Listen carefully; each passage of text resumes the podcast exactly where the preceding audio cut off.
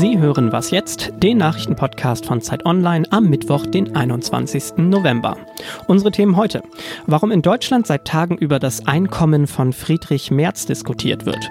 Und auf einmal hat das Land 10 Millionen Veteranen. Bekommt die Bundeswehr so mehr gesellschaftliche Anerkennung? Doch zuerst die Nachrichten. Der Bundestag setzt seine Beratungen über den Haushalt für 2019 fort. Heute steht die Generalaussprache zur Regierungspolitik an. Dann wird auch Kanzlerin Angela Merkel im Bundestag sprechen. Die Bundesregierung plant für 2019 Ausgaben von rund 356 Milliarden Euro. Das sind knapp 13 Milliarden Euro mehr als in diesem Jahr. Unter anderem will die Koalition mehr Geld für Verteidigung, Entwicklungshilfe und Soziales ausgeben. Neue Schulden wollen Union Union und SPD weiterhin vermeiden. Die Opposition wirft der Regierung vor, keine Akzente für die Zukunft zu setzen. Droht auch Darmstadt ein Dieselfahrverbot? Das Verwaltungsgericht in Wiesbaden verhandelt heute eine entsprechende Klage der deutschen Umwelthilfe. Die Umweltorganisation kritisiert, dass Darmstadt die drittschmutzigste Stadt Deutschlands sei. In mehr als 30 Städten hat die Umwelthilfe Klagen eingereicht. In Köln, Frankfurt und Stuttgart wurden daraufhin bereits Dieselfahrverbote angeordnet. Fraglich ist aber bislang, wie sie durchgesetzt werden sollen. Laut Polizei seien Verbotszonen nur schwer zu kontrollieren. Bundeskanzlerin Angela Merkel fordert die Kommunen derzeit auf, zukunftsfähige Verkehrskonzepte zu entwickeln, um weitere Verbote zu verhindern. Redaktionsschluss für diesen Podcast ist 5 Uhr.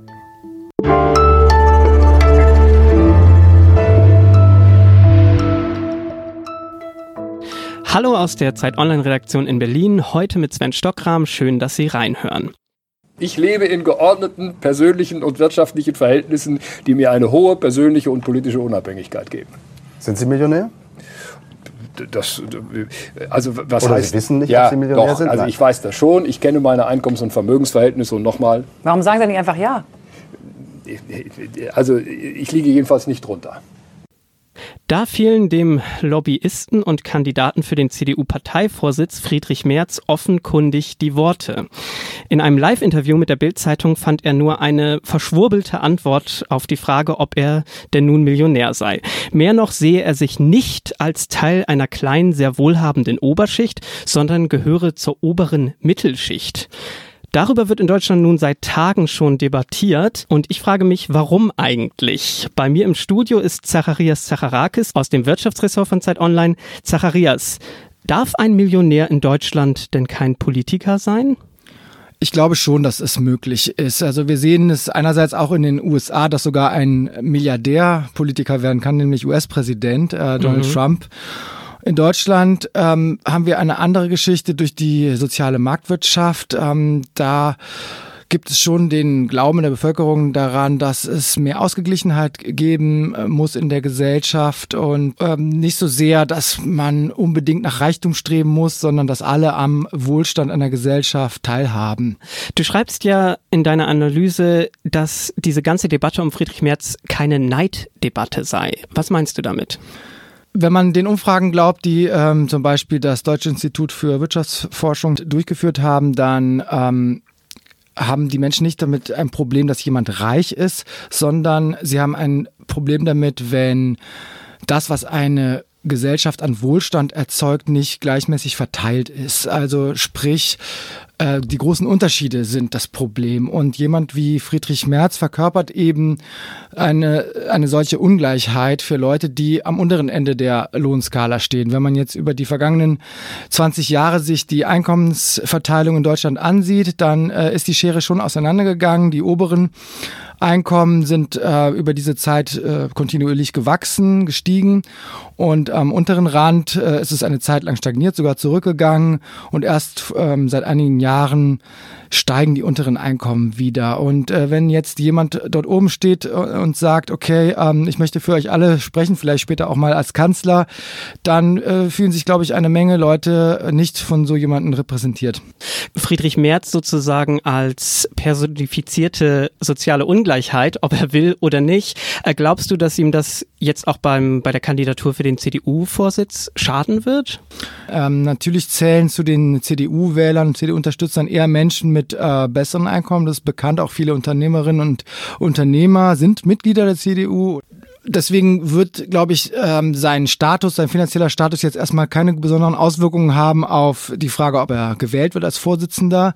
Die Frage ist aber dann ähm, später, ob er als in einer Kandidatur um, den, um die Kanzlerschaft, ob er dann wirklich ähm, breite Teile der Bevölkerung ansprechen kann mit, äh, ja, mit der Person, die er eben ist und mit der Art der Wirtschaftspolitik, die er verkörpert. Und wahrscheinlich kann er es schon schaffen, da auch glaubwürdiger zu sein, wenn er die richtigen Impulse setzen kann oder Impulse setzen kann für eben diese Menschen in unteren Einkommensgruppen. Dann ist er vielleicht auch wählbar für diese Menschen. Ja, vielen Dank dir, Zacharias. Gerne.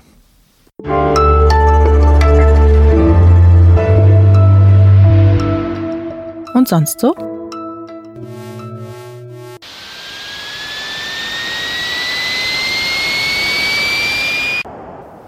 Keine Sorge, dieser Podcast hakt nicht und auch mit dem Ton ist alles in Ordnung. Was Sie jetzt noch im Hintergrund hören, sind Spielgeräusche eines Game-Klassikers der 80er Jahre, Raid over Moskau. Das Ziel, das Atomwaffenarsenal der Sowjetunion zerstören. Ab heute können Sie es wieder auf Zeit Online spielen. Warum? Nun ja, irgendwie auch, weil es sich dabei um vermeintlich subversive Software handelte. Zu militärisch und inhuman sei sie und auch noch gegen den Sozialismus. Das sah die Stasi in der untergehenden DDR gar nicht gerne und ließ auch deshalb deshalb die frühe Gamer-Szene im Osten bespitzeln. Der Autor Dennis Giesler beschreibt dies in einem wunderbar nostalgischen Text über die nerdigen Computerclubs in der DDR rund um den C64 Heimcomputer. Und Zeit Online hat mit viel Liebe Raid over Moskau wieder zum Leben erweckt. Das Game stand übrigens seit 1985 auf dem Index. Heute eher undenkbar, wirkt die pixelige Spielewelt mittlerweile doch ziemlich harmlos. Zocken Sie doch auch mal unter www.zeit.de-c64 und erfahren Sie, weshalb vor allem für junge Männer im Osten die Liebe zu Computerspielen einst stärker war als die Angst vor der Staatssicherheit.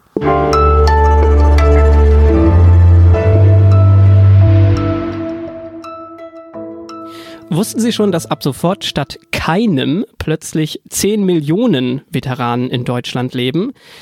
Wenn Sie jetzt an altgediente Soldatinnen und Soldaten aus Kriegseinsätzen denken, ist das Bild jedoch schief. Denn mit Veteranen meint die Bundesverteidigungsministerin Ursula von der Leyen neuerdings alle, die je in der Bundeswehr gedient haben und nicht unehrenhaft entlassen worden sind. Die meisten von ihnen sind damit wohl ehemalige Wehrpflichtige. Ihnen gebühre nun ein Leben lang Respekt und Anerkennung. Die neue Definition ist das Ergebnis eines jahrelangen Streits darüber, wie man eine größere gesellschaftliche Anerkennung für Soldaten hinbekommt. Und nun fragen sich viele, ob das alles so sinnvoll ist. Einer davon ist mein Kollege Alexander Krex aus dem Entdecken-Ressort von Zeit Online. Hallo Alex. Hallo. Was wundert dich denn an diesem neuen Vorstoß? Also mich wundert vor allem, dass der Begriff sehr weit gefasst ist. Wie du schon eben gesagt hast, ähm, ein Großteil dieser Menschen, die sich jetzt neuerdings Veteranen diesen Ehrentitel anheften können, sind Wehrdienstleistende. Und ich habe mich gefragt, ob das sinnvoll ist, wenn man sozusagen einen Begriff definiert, ihn so weit zu fassen, dass, ähm, dass er auch so ein bisschen ausufernd ist. Du hast, wie ich auch, äh, Zivildienst geleistet. Wir gelten damit also keinesfalls als Veteranen nach der neuen Definition. Ähm, ich habe vor mehr als 15 Jahren einen Jugendlichen mit körperlichen und geistigen Beeinträchtigungen begleitet und du hast, glaube ich, an einem Krankenhaus gearbeitet, oder? Genau, ich habe im Facility Management, wie, wie man damals schon sagte, ähm, meinen Dienst geleistet. Zehn Monate waren das damals und habe sozusagen alle möglichen Arbeiten im Krankenhaus gemacht, die anfielen. Ich habe nicht direkt mit Patienten gearbeitet, aber andere, teils wirklich schwere körperliche Arbeiten gemacht und ähm, auch Dinge, die unschön waren. Also zum Beispiel ähm, hatten wir auch mit den Betten zu tun, wo Menschen verstorben waren. Die mussten wir dann äh, in die Reinigung bringen und sowas. Also man war da auch schon mit dem Tod konfrontiert. Anders sicher anders natürlich als jemand, der ähm, als ein Kriegsveteran, um, um zu dem Begriff zurückzukommen, der im Auslandseinsatz ist und der wirklich um sein Leben fürchten muss. Aber trotzdem ähm, war das eine Zeit, die einem doch in Erinnerung geblieben ist. Veteranenbegriff hin und her. Es geht ja eher um ein ganz anderes Ziel. Es geht eher um Wertschätzung für einen Dienst an der Gemeinschaft. Findest du, dass dem viel mehr Rechnung getragen werden müsste, weit eben über die Bundeswehr hinaus? Ja, das, das denke ich auch. Also ähm, in, daraufhin habe ich auch meinen Text geschrieben. Also ja. ich dachte erst, ich schreibe einen ganz lustigen Text darüber, dass, dass ich als Zivildienstleister ja irgendwie auch Veteran bin. Bin dann aber doch ähm, beim Schreiben schnell drauf gekommen, ähm, dass es eigentlich wirklich, was ich sehr ernst meine, ist, dass vor allem meine Kollegen dort, die langjährig da waren, also über Jahrzehnte in dem Krankenhaus, dass die auch eine besondere Anerkennung verdient haben, weil für mich waren, waren die zehn Monate relativ schwer. Also ich, ich, für mich war das natürlich auch neu nach der Schule, aber ähm, ich wusste halt, dass die bei mir waren es vor allem, bei mir waren es ausschließlich Männer als Kollegen, dass die halt da geblieben sind und dass die sozusagen die schwere Arbeit und auch die Konfrontation mit dem Tod weiterhin hatten. Und das muss man ihnen hoch anrechnen. Ähm, also ich verstehe, dass es natürlich dass Soldaten einen besonderen Ehrentitel verdient haben, da kann ich mitgehen, das, das kann ich nachvollziehen.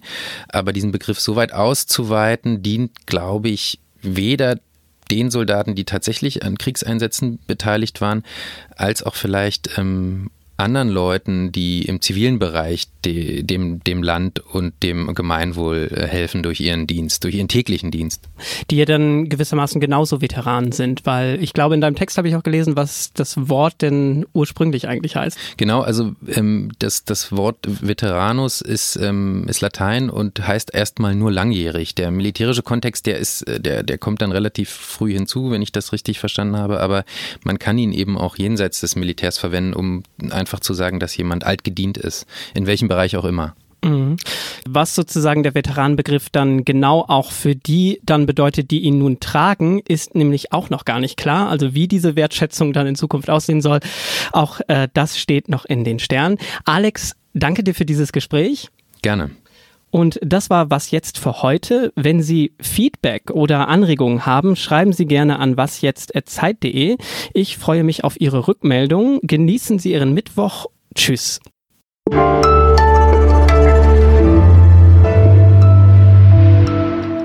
Alex, hast du trotzdem gerne den Zivildienst gemacht?